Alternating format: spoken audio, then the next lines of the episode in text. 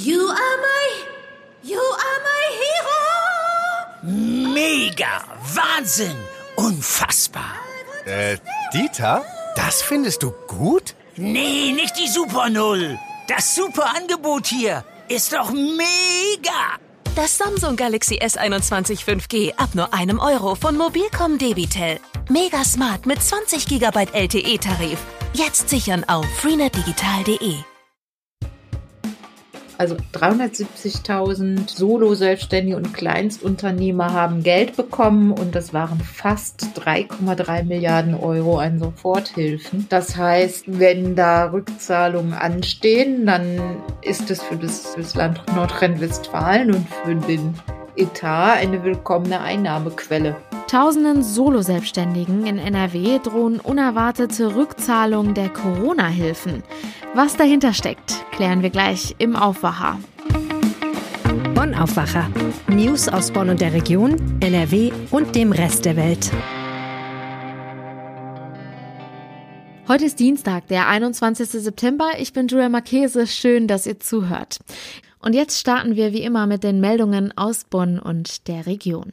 Die Stadt Bonn will den Weihnachtsmarkt in der Innenstadt in diesem Jahr mit der 3G-Regel stattfinden lassen. Nach Einschätzungen der Verwaltung ist es nicht möglich, die Straßen und Plätze mit Zäunen abzusperren, um den Zugang zu steuern. Darum soll das Ordnungsamt stichprobenartig kontrollieren, ob die Besucher geimpft, genesen oder negativ getestet sind. Wie Stadtdirektor Wolfgang Fuchs in der Ratssitzung berichtete, sei das Konzept bereits mit den Marktbeschickern besprochen worden. Die Stadt habe zwar auch eine Einzäunung des Weihnachtsmarktes geprüft, die sei aber aus technischen technischen Gründen nicht möglich, heißt es in einer Stellungnahme. Auch eine Reduzierung der Anzahl der Stände löse das Pandemieproblem nicht, hieß es. Die Stadt beruft sich bei ihrem Plan auf die Corona-Schutzverordnung, nach der Veranstaltungen im Freien mit mehr als 2500 Menschen unter Beachtung der 3G-Regel möglich sind. Auf den Wegen in die Innenstadt und auf dem Weihnachtsmarkt selbst sollen Schilder auf die 3G-Verpflichtung hinweisen.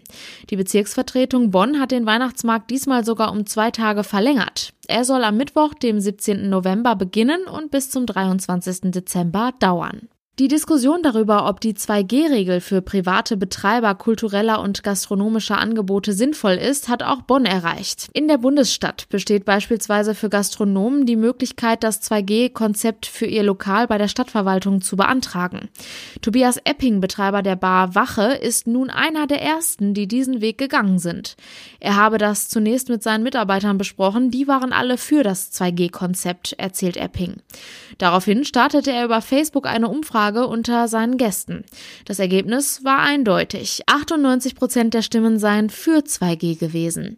Für ihn ist die Einführung von 2G eine Entscheidung aus Überzeugung. Die Leute hatten jetzt wirklich genug Zeit, sich impfen zu lassen, findet Epping. Andere Barbetreiber aus Bonn sehen das allerdings anders. Ragnar Fleischmann, der ein paar Straßen weiter eine Bar betreibt, bleibt aus Überzeugung bei 3G. Ich finde es schwierig, dass wir auf diese Weise eine Impfpflicht durchsetzen sollen, die die Politiker selbst nicht umsetzen wollen, findet er. Am Montag ist das Robert Wetzler Berufskolleg an der Kölnstraße in Bonn evakuiert worden. Im vierten Obergeschoss war ein Brand ausgebrochen, offenbar durch einen Kabelstrang, wie die Feuerwehr anschließend feststellte. Eine Lehrerin hatte nach starker Rauchentwicklung im Klassenzimmer den Notruf in die Wege geleitet. In der Folge verließen 600 Schülerinnen und Schüler zügig die Schule. Laut Feuerwehr habe das so vorbildlich funktioniert, dass bei deren Eintreffen nach 10 Uhr die meisten das Gebäude bereits verlassen hatten. Die Feuerwehr wurde schnell her über den Brand. Die meisten der Schüler konnten nach Auskunft der Schulleitung wieder zurück zum Unterricht. 75 Schülerinnen und Schüler seien allerdings nach Hause geschickt worden, weil deren Unterrichtsräume zu stark verraucht waren. Die Schulleitung will nun für die kommenden Tage die Klassenräume umorganisieren. Und nun kommen wir zu unserem ersten Top-Thema. Keine Aufträge oder geschlossene Läden. Die Pandemie hat die berufliche Existenz vieler Menschen auf eine harte Probe gestellt. Wir erinnern uns, im Frühjahr 2020 hat der Bund dann die Corona-Soforthilfen für die Solo-Selbstständigen und Kleinstunternehmen auf den Weg gebracht, um sie in dieser harten Zeit finanziell zu unterstützen. Beantragt werden mussten die Hilfen bei der Landesregierung und es war die Rede davon, dass diese auch nicht zurückgezahlt werden müssen. Die Realität sieht aktuell in NRW aber anders aus. Tausenden drohen nun unerwartete Rückzahlungen. Was dahinter steckt und wie die Solo-Selbstständigen nun darauf reagieren, darüber spreche ich jetzt mit unserer Chefkorrespondentin für Landespolitik, Kirsten Bialdiga. Hi. Hi. Kirsten, was genau ist denn da jetzt auf einmal los? Also wie kann das sein, dass jetzt auf einmal plötzlich von Rückzahlungen die Rede ist?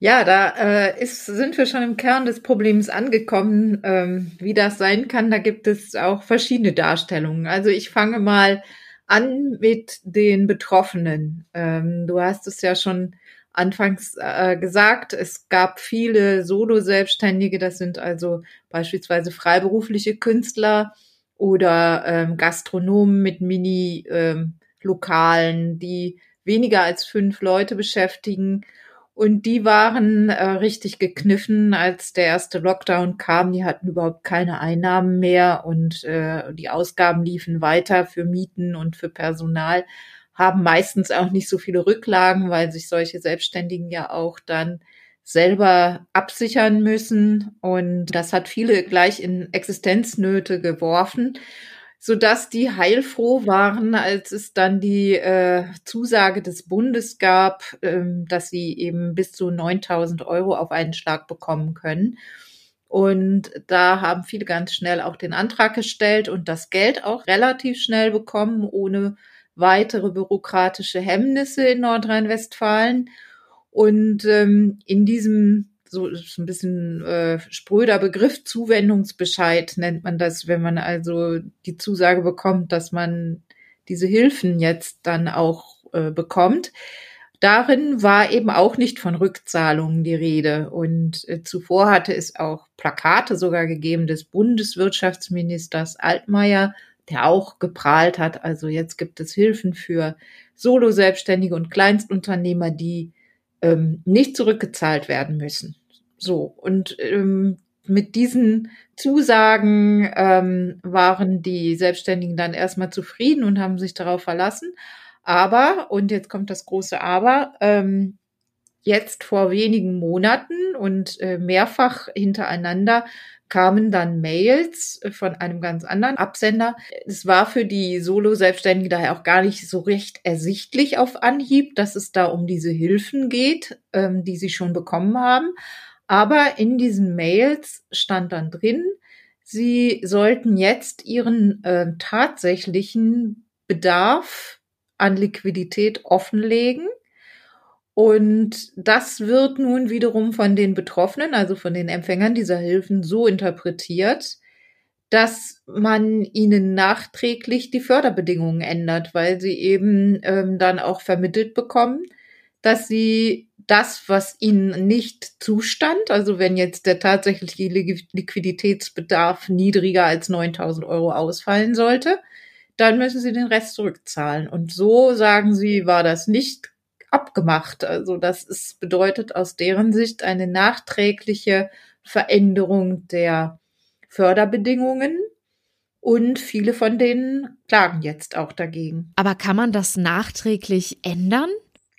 Ja, das müssen jetzt Gerichte klären. Also die Krux dabei wird sein, ob es sich tatsächlich um eine nachträgliche Änderung handelt. Da muss man dann in die Verträge hineinschauen, in die Zuwendungsbescheide. Und äh, das NRW-Wirtschaftsministerium hat auch schon auf unsere Anfrage reagiert. Also ich habe eben die Frage gestellt und dann wurde mir das so erklärt. Die haben gesagt, wir haben erstmal schnell helfen wollen und haben allen erstmal die höchstmögliche Summe ausgezahlt. Aber ähm, jetzt müssen wir eben abgleichen, ob das dem tatsächlichen Anspruch entspricht, also ob die alle berechtigt waren, so viel Geld zu bekommen. Und jetzt sollen sie dann eben den Rest zurückzahlen. Und NRW ist damit einen anderen Weg gegangen. Das sagt auch das NRW-Wirtschaftsministerium, übrigens ein FDP-Ministerium.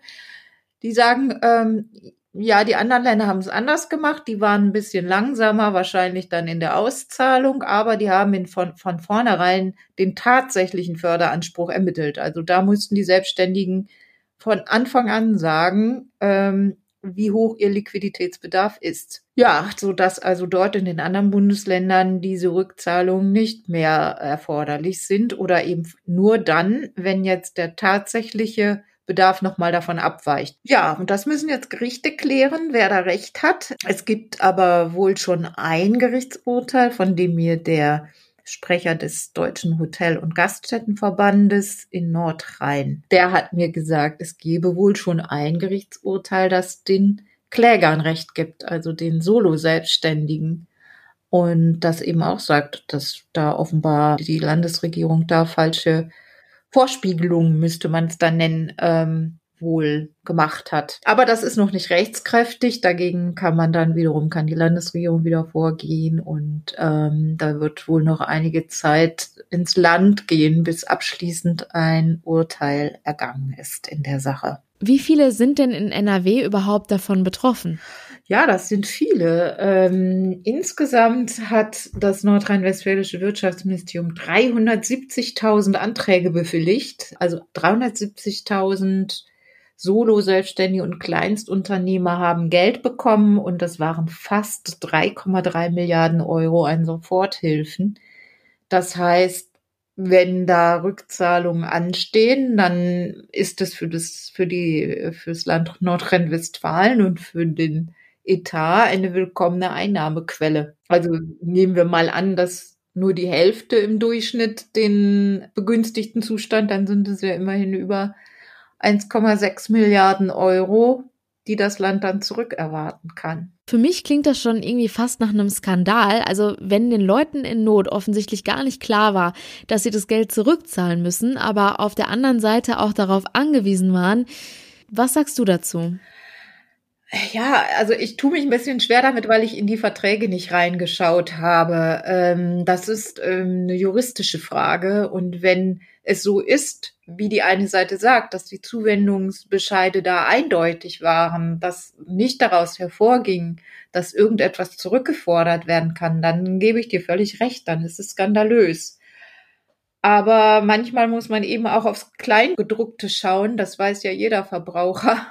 Und ähm, da weiß ich nicht, ob es dieses Kleingedruckte gab. Also es ist schwer, da von außen ein abschließendes Urteil zu fällen. Ich glaube, das muss man in dem Fall wirklich den Gerichten überlassen. Du hast es ja schon angesprochen, viele Betroffene klagen jetzt schon gegen diese Rückzahlungen. Wie könnte es denn da jetzt weitergehen? Es gibt inzwischen eine Selbsthilfegruppe, die sich gegründet hat, eine Organisation, Interessengemeinschaft, die heißt IG NRW Soforthilfe. Und ähm, die ähm, sammeln auch Geld, so dass man dann also auf den Kosten möglicherweise nicht sitzen bleibt und sich einer Klage auch anschließen kann und nicht jeder dann wieder das Rad neu erfinden muss, indem er zu seinem Anwalt geht und in derselben Sache dieselben Fragen stellt. Also das ist schon organisiert inzwischen. Und ähm, ich finde, was man in dem Fall der Landesregierung vorwerfen kann, ist, dass sie es anders gemacht hat als die anderen Bundesländer. Also ich finde es immer besser, wenn von vornherein Transparenz herrscht und nicht erst alles ausgezahlt wird und dann sagt man so, jetzt müsst ihr was zurückzahlen, sondern äh, von Anfang an sagt, wir können die Mittel nur in der Höhe bewilligen, wo ihr auch nachweisen könnt, dass ihr es wirklich braucht wie das die anderen Bundesländer auch gemacht haben. Ich glaube, das war der klügere Weg. Sagt Kirsten Bialdiga. Vielen Dank. Gerne. Ein Tag in ganz naher Zukunft, an dem es keine Corona-Regeln mehr gibt. Klingt ziemlich traumhaft, aber auch irgendwie unrealistisch meiner Meinung nach. Einen sogenannten Freedom Day am 30. Oktober. Den hatte der Chef der Kassenärztlichen Bundesvereinigung, Andreas Gassen, am Wochenende ins Spiel gebracht. Der Hintergedanke, dann würden sich davor jetzt noch mehr Menschen impfen lassen. Wie NRW sich jetzt dazu positioniert, hat meine Kollegin Antje Höning recherchiert. Hallo. Hallo. Die Kritik zu diesem Vorschlag hat nicht lange auf sich warten lassen und jetzt kommt sie auch aus NRW, richtig? Ja, das war ein Sturm mit Ansage, den Herr Gassen da ausgelöst hat. Die Kritik an dem Vorschlag kommt prompt und sie kommt auch aus NRW. Selbst die eigene Ärzteschaft, die Gassen ja als Bundeskopf sozusagen vertritt, wendet sich gegen diesen Plan. Die Kassenärztliche Vereinigung in Nordrhein, die ja für einen großen Teil hier spricht, ähm, sagt, dazu sei es noch zu früh und verweist auf die niedrige Impfquote im äh, Land. Da ist einfach die Gefahr viel zu groß, dass dann das Virus nochmal gewaltigen Schwung aufnimmt. Und Nordrhein-Westfalen steht ja sogar beim Impfen im bundesweiten Vergleich inzwischen gut da. Wir sind auf Platz vier. Viel schlimmer ist es in Ländern wie Sachsen oder Thüringen. Da ist die Impfquote unter 60 Prozent. Und in solchen Gegenden geht das natürlich gar nicht, dass man jetzt alle Corona-Regeln aufhebt. Jetzt machen die kassenärztlichen Vereinigungen ja aber nicht die Corona-Regeln, sondern das Land. Hat das NRW-Gesundheitsministerium sich dazu geäußert? Also können die sich so einen Tag zum Datum X vorstellen? Ich glaube, das kann sich das NRW-Gesundheitsministerium nicht vorstellen. Dort verwies man nochmal auf Aussagen, die, ähm, über die wir letzte Woche ja auch schon berichtet haben, dass am 8. Oktober die Corona-Schutzverordnung für NRW ausläuft und zur Neuerung ansteht. Und dazu hat das Gesundheitsministerium ja bereits klar gesagt, es sei noch nicht absehbar, ob es Verschärfungen oder Lockerungen geben wird ist ja auch möglich, dass dann die 2G-Regel eingeführt wird in NRW, also das Gegenteil von einer Lockerung ich würde mal sagen, zwischen den Zeilen lesen, auch die halten davon gar nichts, wie viele andere Bundesländer auch, die sich geäußert haben. Müssen wir dann ein bisschen neidisch auf unsere Nachbarländer schauen? Weil Dänemark zum Beispiel hat ja gar keine Corona-Beschränkungen mehr. Ist das nur möglich, weil dort die Impfquote entsprechend hoch ist und dort das Impfen einfach läuft, im Gegensatz zu unserem Impffortschritt?